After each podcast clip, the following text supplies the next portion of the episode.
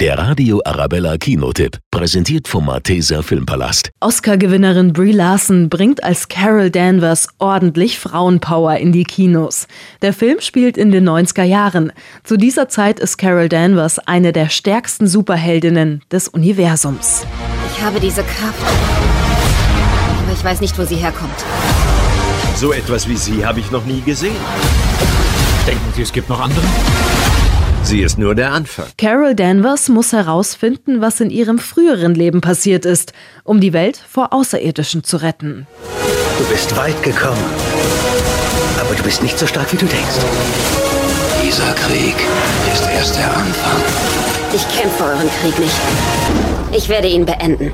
Captain Marvel ist ein actionreicher Superheldenfilm und Oscar-Gewinnerin Brie Larson zeigt, dass auch Frauen weltrettende Superheldinnen sein können. Der Radio Arabella Kinotipp, präsentiert von Hofbräu München, jetzt auch im Malteser Filmpalast.